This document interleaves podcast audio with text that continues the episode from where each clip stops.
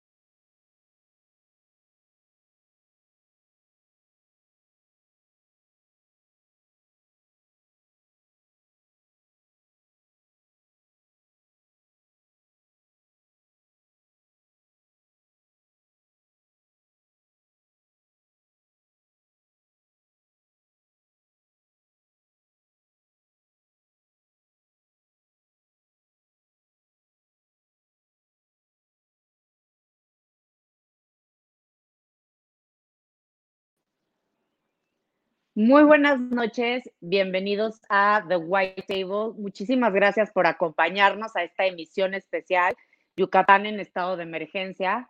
Como hemos podido ver en varios noticieros, tras el paso de la tormenta Cristóbal, que dejó 64 municipios afectados en Yucatán, eh, con daños incalculables, es por eso que, pues bueno, estamos haciendo un llamado a la ciudadanía para... Eh, y uniéndonos también al gobierno del estado y a diferentes actores políticos con mucha influencia dentro del estado de Yucatán para apoyarlos en medida de lo necesario desde acá. Es por eso que doy la bienvenida al distinguido senador Jorge Carlos Ramírez Marín. Buenas noches, prócer.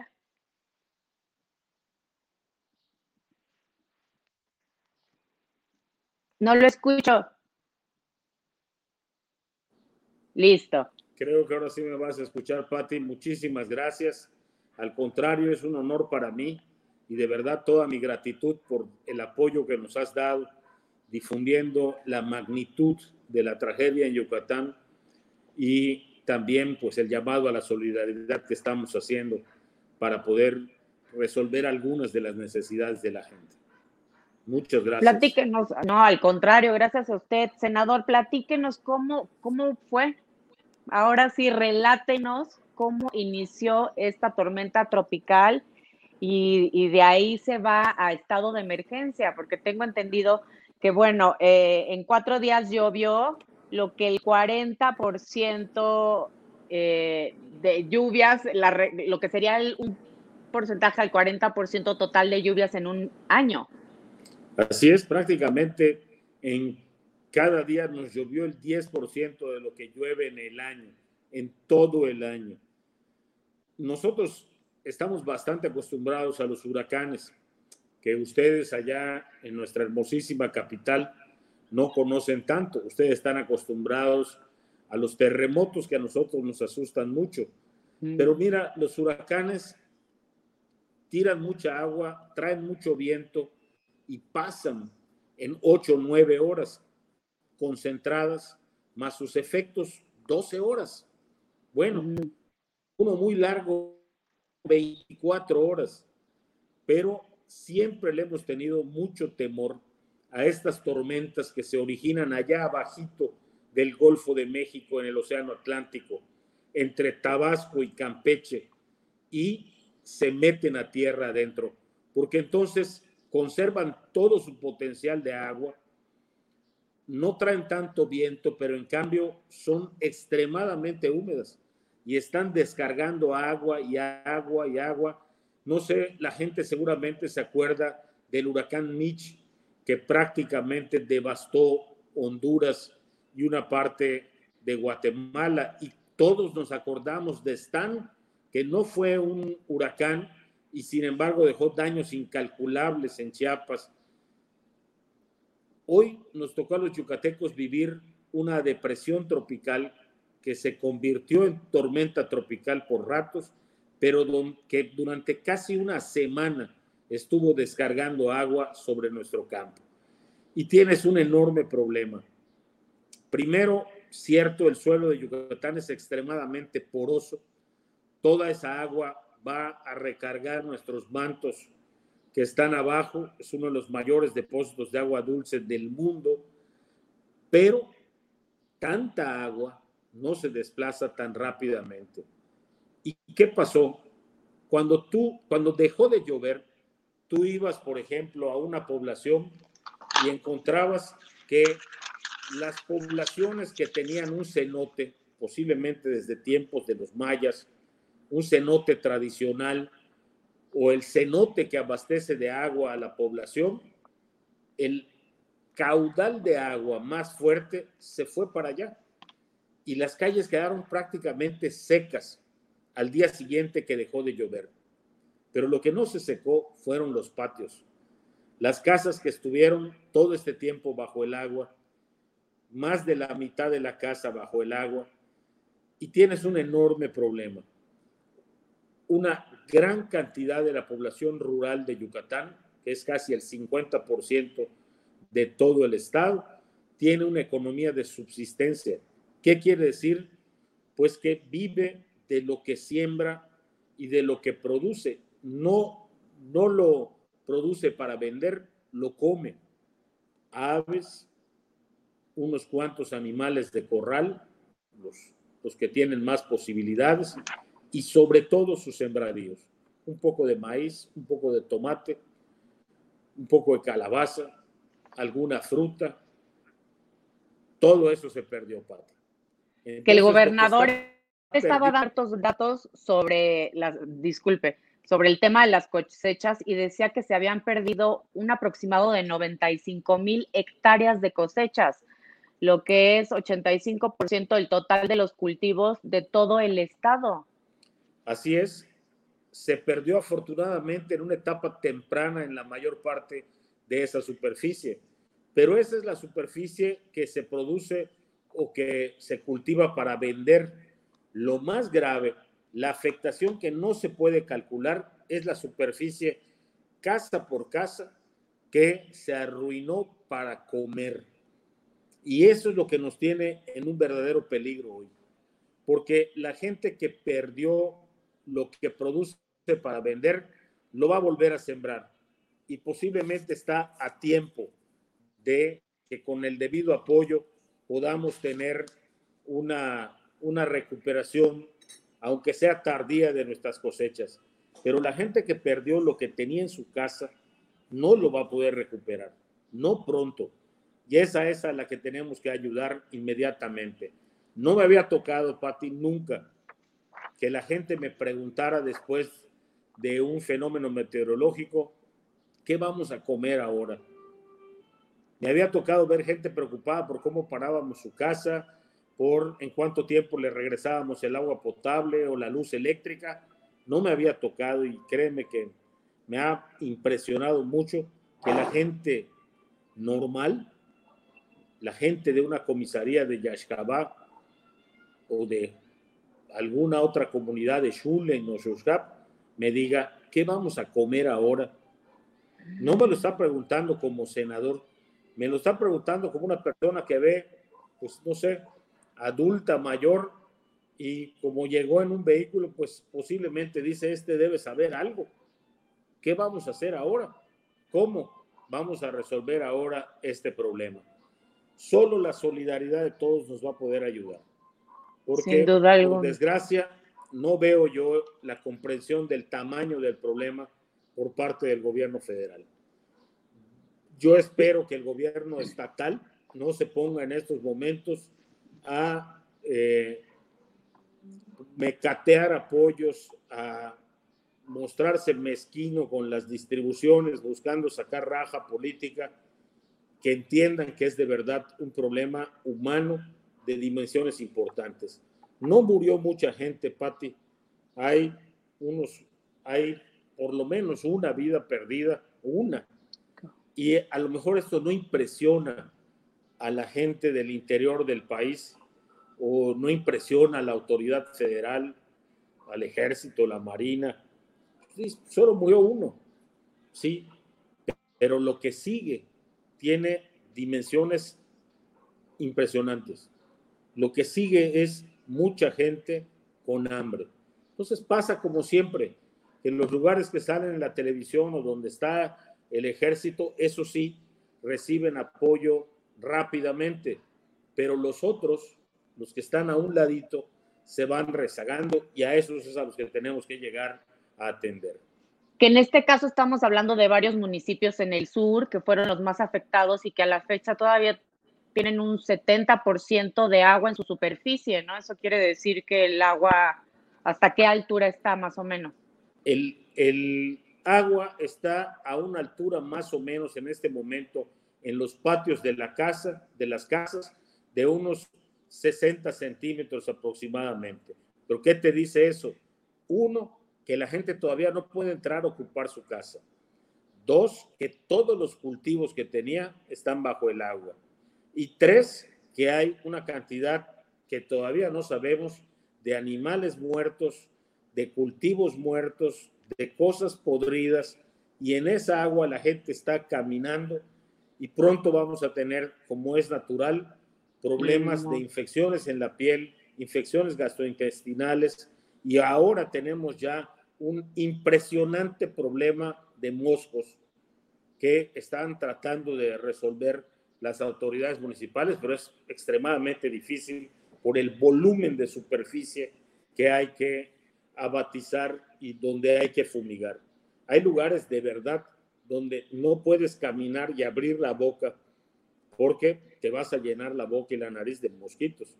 Y están... Y mosquitos que te pueden transmitir el dengue, tengo entendido. Ajá, pueden transmitirte el dengue. Yo te pregunto, ¿qué diferencias hay entre el síntoma de dengue y el síntoma de coronavirus? Muy poquitas. La tos quizá, nada más.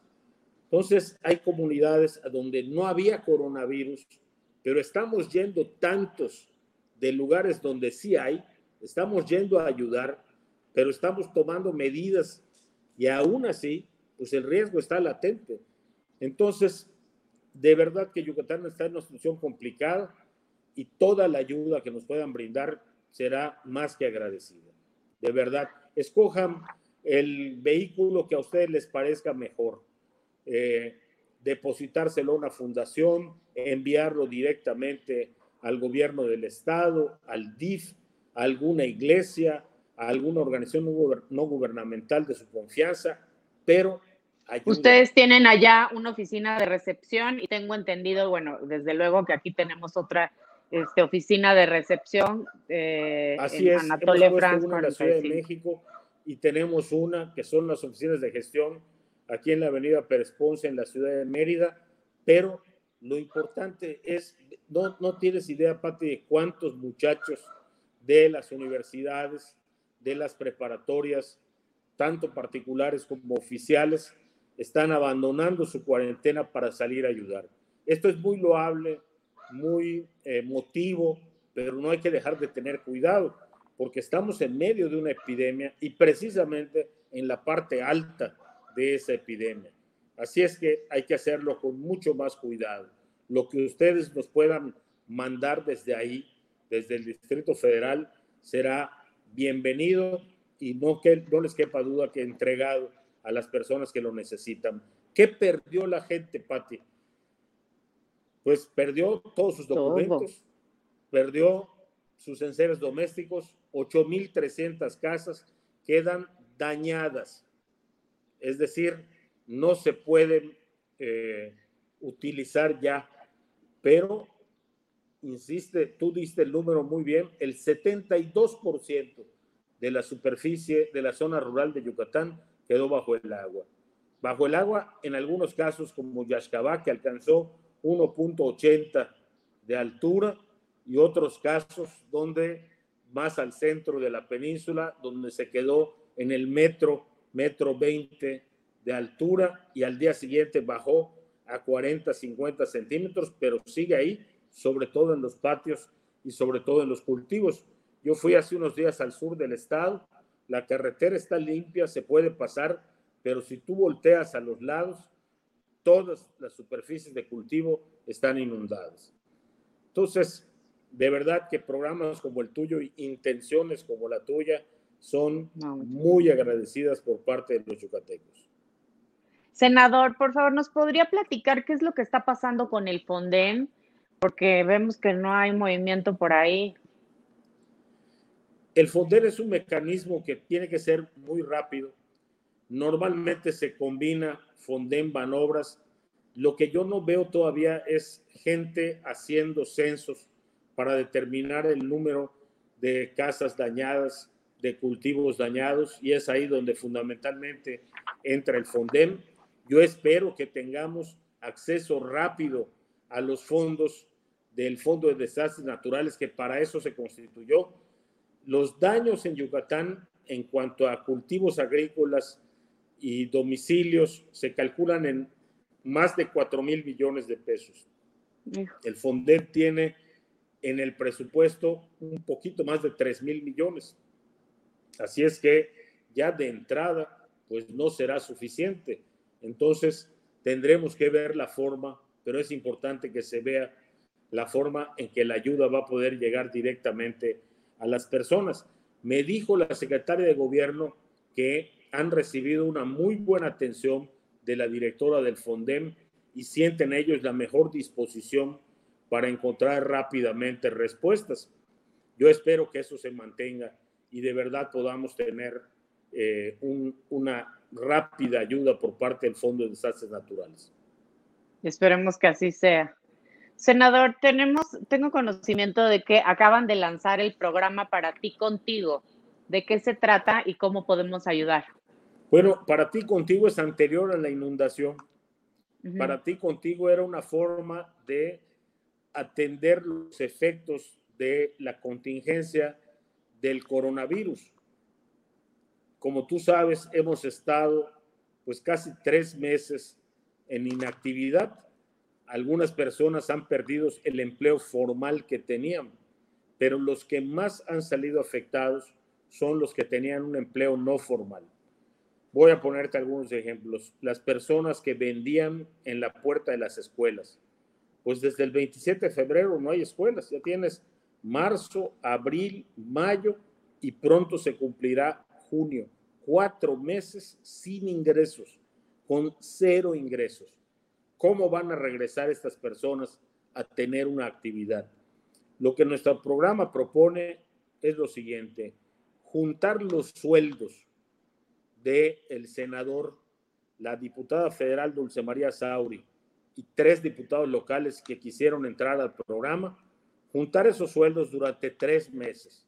Eso nos va a dar una cifra de alrededor de un millón de pesos y se complementará con empresarios y personas de la sociedad civil que simplemente dicen quiero ayudar hasta sumar más o menos un millón de pesos, un poquito más.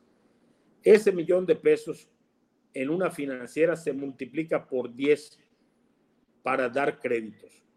Vamos a empezar con un programa que le dé créditos para adquirir motos, moto para que si tú haces panuchos y salbutes en tu casa, los puedas entregar a domicilio. Si preparas comida en tu casa, la puedas entregar a domicilio. Si te quieres contratar con alguna empresa que esté vendiendo cosas a domicilio, puedas ser repartidor. Hay muchas fruterías, carnicerías incluso que están entregando a domicilio. En fin, darte un instrumento para que puedas llevar ingresos a tu casa. Es un crédito, lo vas a tener que pagar, pero el sueldo de los legisladores hace que no tengas que dar el enganche, que des un interés más bajo y que te pongas a chambear enseguida, que esa es la meta. que estamos persiguiendo. Y creo yo que, pues bueno, tenemos más de 1.600 solicitudes.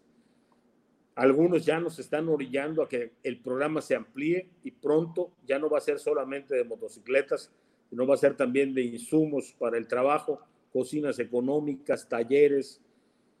Y finalmente, si nuestro programa resulta como esperamos, vamos a poder dar incluso apoyos para capital de trabajo, o sea, dinero en efectivo para que puedas empezar un negocio. Vamos a ver, esto depende de cómo la gente vaya pagando. Es un compromiso de todos. Nosotros, y es estimular el autoempleo. Nosotros damos este empujón con nuestro sueldo, pero la gente tiene que hacer un enorme esfuerzo, estoy seguro de que lo hará, y encontramos este mecanismo. Algunos me dicen, oiga, pero es que la financiera va a ganar dinero. Bueno, de eso se trata, de encontrar una fórmula en que ganemos todos. Sí, la financiera cobrará un interés por prestar su dinero. Los legisladores cedemos el nuestro para que sirva de garantía y la gente tiene que trabajar para conseguir el pago de sus mensualidades. De eso se trata. Yo no confío ni confiaré nunca en los regalos.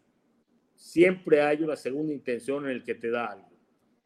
Y yo prefiero que le demos la vuelta a esas segundas intenciones y demostremos que podemos trabajar y valernos por nosotros mismos. Me he opuesto sistemáticamente a esos programas que regalan chamarras es mejor que la gente tenga dinero para llegar a una, a una tienda y escoger la chamarra que le gusta, no la que No, y además en estos tiempos este, se puede justo malinterpretar con estos temas clientelares o pues como con alguna ayuda de algún partido político y mejor. Hay que entender que no estamos en un momento de protagonismos políticos, sino un tiempo de emergencia nacional de, donde debemos de, demostrar todos nuestra solidaridad y hermandad Así es. Por un lado, como en este caso de la inundación, nuestra capacidad de regalar y de dar al que más lo necesita. Y por otro lado, capacidad de confiar en la gente que quiere trabajar y darle la oportunidad de que trabaje y gane sus propios ingresos. ¿Cómo solicitan este crédito o este entrar a este proyecto? Es muy fácil. Fíjate que cuando el, gobernador hizo su programa, la gente se quejó porque solo podías entrar si tenías internet. Aquí entras a través del WhatsApp. Ahorita te paso el número exacto para que los que nos estén escuchando puedan también pedir información. El 15 Creo que aquí tengo un número. A ver. 999901 8638. Muy bien, ese es efectivamente. Y ahí por, mandan un mensajito de WhatsApp. Perfecto. Así es. Pues muchas gracias, senador. Oiga, platíquenos, me llama la atención muchísimo este, estos videos que sacamos al inicio del programa, donde usted está literalmente entre el agua ayudando a la gente. Es un gesto que, que no hemos visto en mucho tiempo. De hecho, desde el inicio de este sexenio, ni siquiera de parte del presidente. No le dio miedo contagiarse. Este, híjole, ¿por qué? Sí, mira. Eh, Primero sobre... Yo lo conozco, pero yo quiero que los demás lo conozcan. es la primera vez que me toca ver que el presidente no va a la zona de desastre. Al contrario, se va de la zona de desastre. Lo chistoso es que el presidente estaba ahí, en la zona de desastre. Estaba en Tabasco, estaba en Chiapas, estuvo en Campeche, estuvo en Yucatán, pero él siguió con su gira del tren Maya. Y mientras la gente se estaba inundando, quiero pensar que, que es un detalle de logística nada más. Mira, yo crecí aquí entre mis paisanos y aquí nunca nos ha dado ni temor ni miedo, pues hacer las cosas que, que se tienen que hacer como siempre.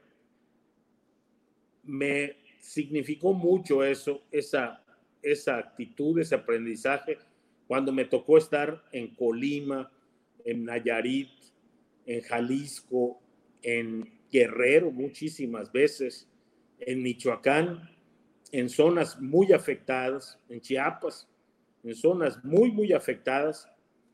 Y bueno, de alguna manera aprendí de un gran personaje cómo se debe uno comportar en esos momentos. Y si tú tienes miedo, que sí puede ser que tengas, y si a ti no te gusta lo que estás viendo, que es lo más probable, no se te olvide que hay gente que está viviendo entre eso. Y si tú tienes la suerte de tener una responsabilidad, y en mi caso además se la debes a ellos, pues no te puedes poner remilgoso y exquisito. Al contrario, yo creo que si alguna gente dice, ah, es que es un gesto, de nada sirve usted remojado ahí, tienen razón, solo servimos de una cosa, le damos un poquito de esperanza a la gente.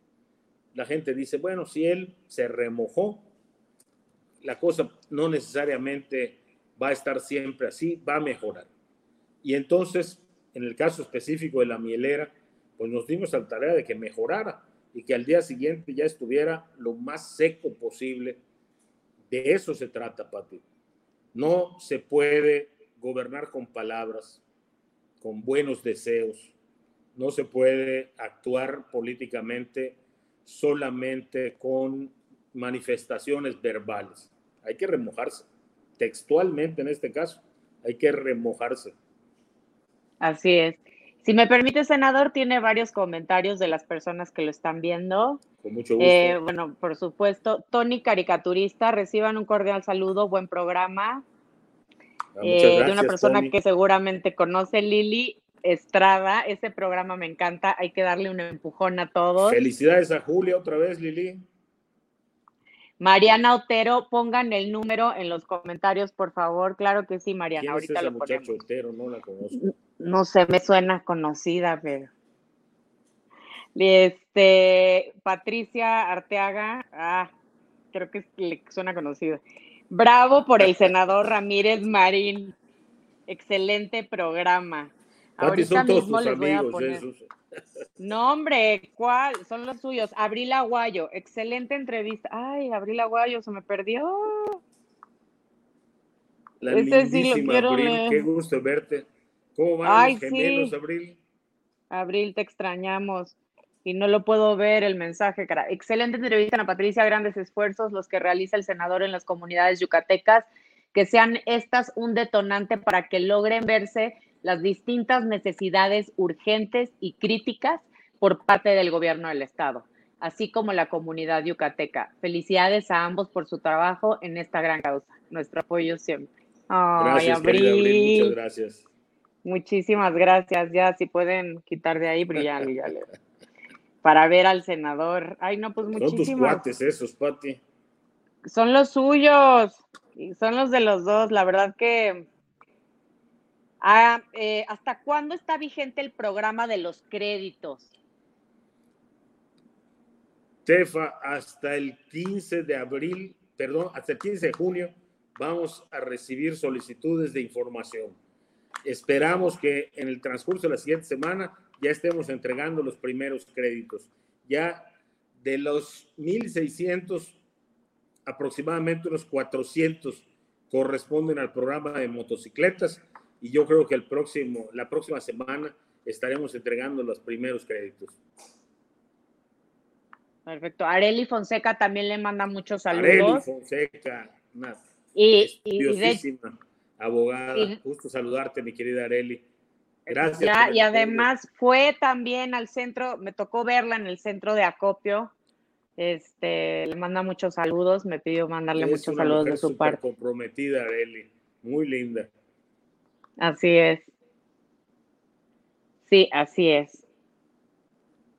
Pues muchas gracias de verdad a todas las personas que nos están mandando todos estos comentarios. Senador, ¿qué opina de lo que está pasando ahorita también en varios estados de la República con el tema de la polarización social que se está viviendo? ¿Qué mensaje les querría o les podría mandar, sobre todo a los jóvenes que vaya, ya no se están guardando, están saliendo, están vandalizando? Mira, yo no creo que los, que los jóvenes estén en su mayor parte en esta actitud de vandalizar y de salir. Por supuesto que es una indignación que se puede explicar, pero creo que tiene muy poca rentabilidad para producir cambios. Y me parece a mí que lo que más le interesa a los jóvenes es producir cambios, es que las cosas efectivamente sean diferentes. Entonces, si tú no quieres que haya brutalidad policíaca, lo que tienes que hacer es pugnar por un gobierno diferente y pugnar por tener injerencia en la revisión de los programas que entrenan a los policías y los programas que premian o que castigan a los policías según hagan su trabajo o no lo hagan. Yo creo que participar activamente te da derecho, sin lugar a dudas, a criticar, pero lo importante sería que tuvieras oportunidad de intervenir para preguntarte, bueno, ¿por qué mi policía no puede ser como las de otras ciudades? No Minneapolis, por supuesto, pero otras ciudades donde el trato policial es más, no quiero decir humano, Pati, más inteligente, donde va enfocado a una estrategia de contención y no a demostrar que los, los que mandan, los gorilas, son los que tienen la fuerza, son los policías. Esta es una visión obsoleta de la seguridad. Pero por otro lado, no hay que olvidar que sería muy difícil imaginar un Estado, es decir, una organización social superior como lo que es la figura del Estado, pudiera funcionar sin una represión autorizada. Tú le das a la policía esa facultad de, a nombre de todos, usar la fuerza para evitar males mayores. Lo que necesitas es una policía inteligente, bien capacitada, bien entrenada, bien equipada, por supuesto, y estas actitudes de gorilas que hemos visto, patear una muchacha en el suelo, eh, caerle a macanazos a unos manifestantes, pues son muy tristes porque demuestran nuestra incapacidad como gobierno. Pero también hay que decir que ver la actitud de alguien rociarle combustible a un policía y encenderlo, pues dice muy cosas muy feas de nuestra sociedad y no creo que representen ni a los jóvenes ni siquiera el sentimiento de los que se quejan por la muerte de Giovanni o por la muerte de este joven en Oaxaca o por el trato que la policía le dio a los manifestantes en el Distrito Federal. Por otro lado, yo creo que eh, permitir que hagan lo que quieran y que destrocen lo que quieran, pues de ninguna manera puede ser un buen mensaje. De ninguna manera. Entonces, ¿qué es lo que le queda a la sociedad? Por un lado, el extremo de la brutalidad policíaca y por el otro lado el extremo de la brutalidad de las protestas, la destrucción per se, sin ton ni son, el robo, el saqueo, pues tampoco puede ser el escenario que necesitamos, ni nos va a representar como sociedad la brutalidad, ni tampoco los saqueos. Yo creo que los mexicanos están mucho más en el centro de esos, de esos polos y creo que el gobierno debería esforzarse por garantizar la actitud de ese centro. Esas gentes que salieron a protestar sin causarle daño a nadie. Y lo que pasa es que a lo mejor estos jóvenes deslegitiman esas protestas porque nadie las pela, precisamente porque no le causaron daño a nadie. Pareciera Los que iban en sus coches, sí, también. Pareciera también que tienes que saquear comercios para que se fijen en ti.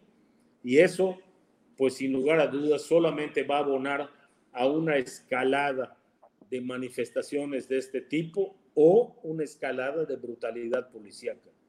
Entonces, sí tenemos que tener cuidado con eso. Y de alguna forma hay que recordar que tenemos instituciones democráticas y que en los escenarios más adversos, mientras en todo el continente americano había golpes de Estado. En México, independientemente de la manera de pensar del que gana, cada seis años invariablemente se ha producido un cambio de gobierno y ha sido democrático y sobre todo pacífico.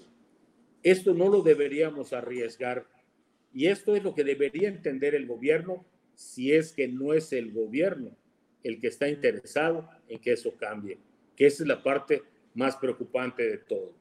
Hay que preguntarnos cuáles son las intenciones reales del gobierno. La polarización, blanco o negro, sí o no, no beneficia a nadie.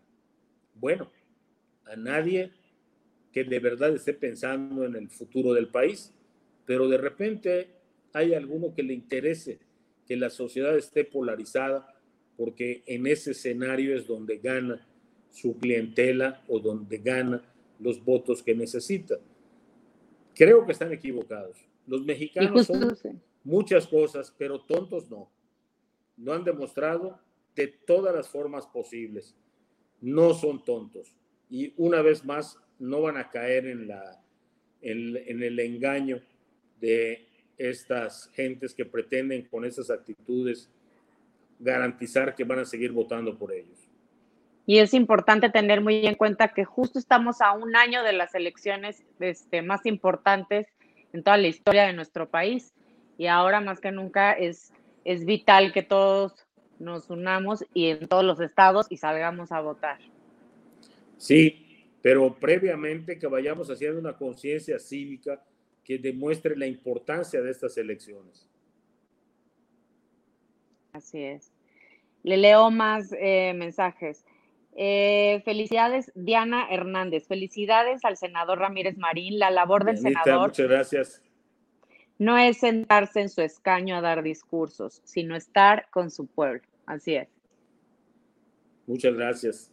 Malu Granados, presidenta de Tú por México que es un eh, colectivo ciudadano que justo acaba de dar una importante, enviar una importante eh, serie de despensas para Yucatán. Ah, qué bueno, muchísimas gracias. De verdad, muchísimas gracias. ¿Qué opina de lo que pasó en la comisión permanente hace dos días con el cambio del senador de Movimiento Ciudadano a Morena? Yo creo que nos demostró una cosa muy importante y es que no tenemos ninguna previsión para que los cambios de partidos puedan afectar decisiones importantes. Una ciudadana muy inteligente me dijo, papá, yo creo que debería haber una regla para que cuando un legislador cambie de un partido a otro, pase un tiempo antes de que se haga efectivo. Fíjate qué propuesta tan inteligente porque eso evitaría o le quitaría el incentivo de el voto o la venta del voto de ese legislador por interés. No cuestiono al doctor que se cambió, él sabrá sus razones y los que lo llevaron al otro partido también las conocerán, pero me parece que una medida muy inteligente es esa para evitar la intención de comprar votos de legisladores cuando lo necesites para hacer una mayoría momentánea o temporal que te urja, no podrías comprar el voto porque habría un tiempo antes de que ese voto pudiera ser efectivo. Y creo que es una propuesta interesante, le quitaría ese incentivo a los cambios de partido. Que por cierto, pues son libres. La gente puede cambiar de partido o de decisión cuando quiera, pero creo que sería interesante explorar que no pudiera ser ese cambio, no pudiera tener la sospecha de que se está cambiando para ser mayoría con los otros o con cualquiera. Así es. Simplemente porque está bien, tú decidiste cambiar de partido, pero pues como son razones de fondo, no te urge que sea mañana, que es la votación. Así es que eso creo yo que podría funcionar muy bien. Estoy preparando una iniciativa en ese sentido. David Saldívar Marentes, ¿qué opina del papel de la Comisión Nacional de Derechos Humanos en estos sucesos? Saludos desde, no me, no quiero, dígame usted cómo se pronuncia. Gracias, desde Tzitsantum, un bellísimo pueblo.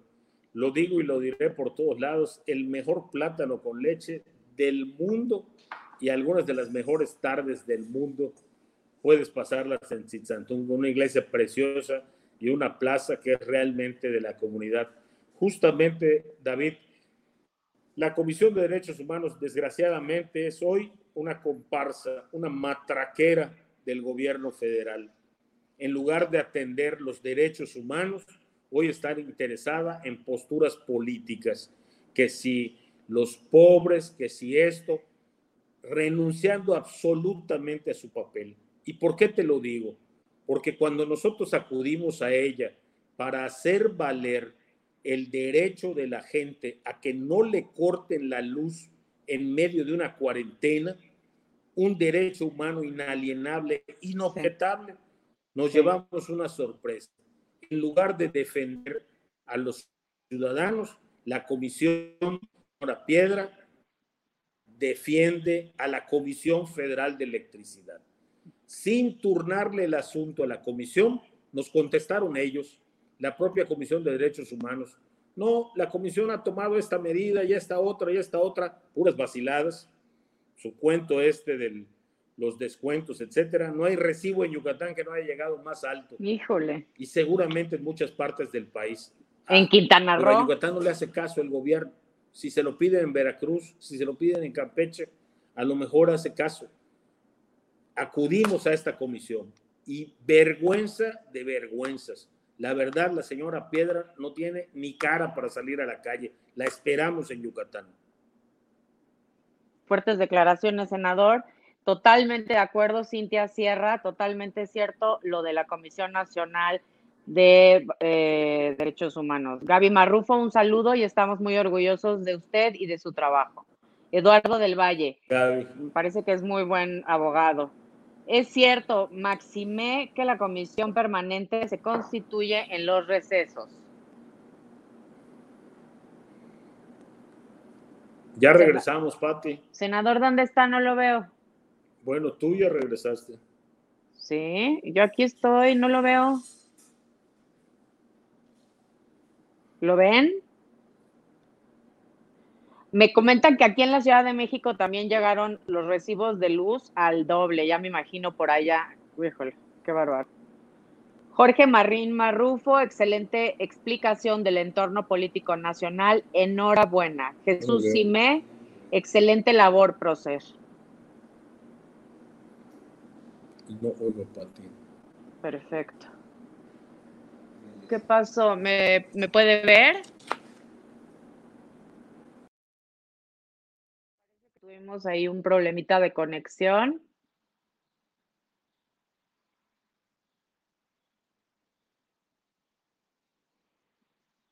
Creo que nada más se escucha. Bueno, tuvimos un problemita de conexión.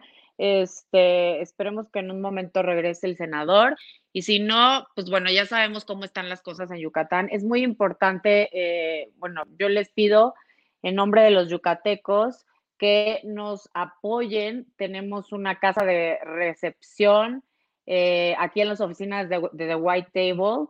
Estas están ubicadas en la calle de Anatole France, número 45 en la colonia Polanco. Están abiertas de 8 de la mañana a 8 de la noche. Les vamos a poner ahí toda la información y también les vamos a recordar el teléfono en donde pueden este, acceder al programa para ti contigo, que es el 99 99 01 86 38. De regreso, senador. Muchas gracias. Ya me había asustado. Al contrario, Pati. Muchas gracias a ti. Y hijo, con las inundaciones y con los animales que andan sueltos, hasta cocodrilos. Sí, ha habido de todo. Cocodrilos. En progreso han encontrado anguilas de más de un metro de largo. No, hay de, hay de todo. Las, en algunas comunidades todavía inclusive progreso, una de ellas, con problemas muy serios de limpieza y como te decía, sobre todo de moscos. Los moscos son una amenaza real. Alguien me decía, mosquitos convertidos en misiles. Es una variedad de mosquito que se conoce como mosquito gigante y que está afectando durísimo, sobre todo a las comunidades costeras. Y te da fiebre y además te puede dar dengue hemorrágico algunos de estos animales pudieran estar contaminados con dengue y dengue hemorrágico y sí, podrían ser culpables de transmitir esta enfermedad solo se transmite vía un mosquito y tiene que ser un mosquito que haya picado a una persona infectada y que después pique a otra persona. Pues esperemos que sean los menores de los casos y que eh, reciban pronto la ayuda del gobierno federal. Y por favor, senador, un mensaje que quiera darles a, pues bueno, a todas las personas que nos están siguiendo y sobre todo a estos, eh, a estos colectivos ciudadanos, sobre todo a Tú por México, que se están uniendo como mexicanos en, en un tema partidista para eh, fomentar al, al voto ciencia y al voto útil el 2021. Muchas gracias. En primer lugar, les doy las gracias por prestarle atención a lo que está pasando en Yucatán. Te doy las gracias a ti, Patti, al canal que por supuesto hacen todos los días un esfuerzo por llevar entretenimiento, noticias, información útil a la gente. Y le doy las gracias a estos colectivos que se están uniendo para hacer aportaciones solidarias a los yucatecos. ¿Qué es lo que más necesitamos? En estos momentos lo que más necesitamos son eh, techos, fardos de láminas de cartón o de zinc, los que pudieran, o de alguna otra, de algún otro material, porque las lluvias, por desgracia, no pararán. Ya se anuncia una nueva jornada de descarga de agua sobre la península. Muchos víveres, sobre todo las cosas que no necesiten preparación, porque la gente todavía no está, no tiene disponibles sus cocinas. Enlatados o no perecederos. Enlatados y no perecederos serían muy, muy bienvenidos. Ropa, ropa que se pueda usar, es muy importante que se den cuenta que se quedaron sin nada, nada. Sobre todo para niños, colchonetas, muchas camas se echaron a perder, muchas hamacas se echaron a perder. Repelente contra insectos es bienvenido. Todo esto es lo que necesitamos. Y en relación al tema de los colectivos que promueven un voto útil, decirles de manera muy encarecida que seamos inteligentes y estratégicos. No se trata de caer en el truco de querer que el país sea blanco o negro. No se trata de caer en el, truco de los que se benefician tratando de decir o estás conmigo o contra mí, o de los que crean esta ficción de que o es este país o es este otro. No, no caigamos en esa estrategia. No nos sumemos a la polarización. Eduquemos, concienticemos y mucho antes de promover el voto en uno u otro sentido, promovamos conocer bien cuál es la situación del país. No es ese país de blanco o negro, es este país donde hay miles de yucatecos que hoy necesitan ayuda o miles de guanajuatenses que necesitan un mensaje de que la seguridad va a regresar a sus vidas, o de tabasqueños que necesitan un mensaje de que la seguridad y las oportunidades de empleo van a regresar a sus vidas y que no dependen de que esté Juan o Pedro en el gobierno, de que sean rojos o morados, sino que en buena parte dependen de nuestra capacidad de nuestros propios esfuerzos. Hoy nos convoca una emergencia meteorológica. Mañana nos van a convocar unas elecciones. Vamos por partes. Vamos hoy a ayudar a la gente que lo necesita y mañana, seguramente con mejor ánimo, estaremos listos para las elecciones. Así es, eh, senador. Pues muchísimas gracias y sobre todo lo más importante es que, eh, pues bueno, concienticemos y seamos un México más unido. Esa es la clave, porque la estrategia de los otros es desunirnos, Pati, es separarnos, es abrir una brecha, es poner etiquetas en unos y la etiqueta diferente en los otros, y no es así. México ha tenido siempre la capacidad de darse la mano, de encontrar la unidad, de trabajar juntos, no debe ser la excepción. Y no la va a ser. Pues muchísimas gracias, senador. Muchísimas gracias por el honor. Y le mando un abrazo a la distancia y pues bueno, aquí estaremos, eh, pues bueno, con los brazos abiertos, esperando a que la gente que estoy segura que nos están escuchando y viendo nos van a apoyar. Con todo cariño, un enorme abrazo a ti y a todos los que nos están viendo. Gracias. Gracias por todo. Muy buenas noches y eh, nos vemos el próximo miércoles en The White Table. Muchas gracias por acompañarnos. Hasta luego. Listo.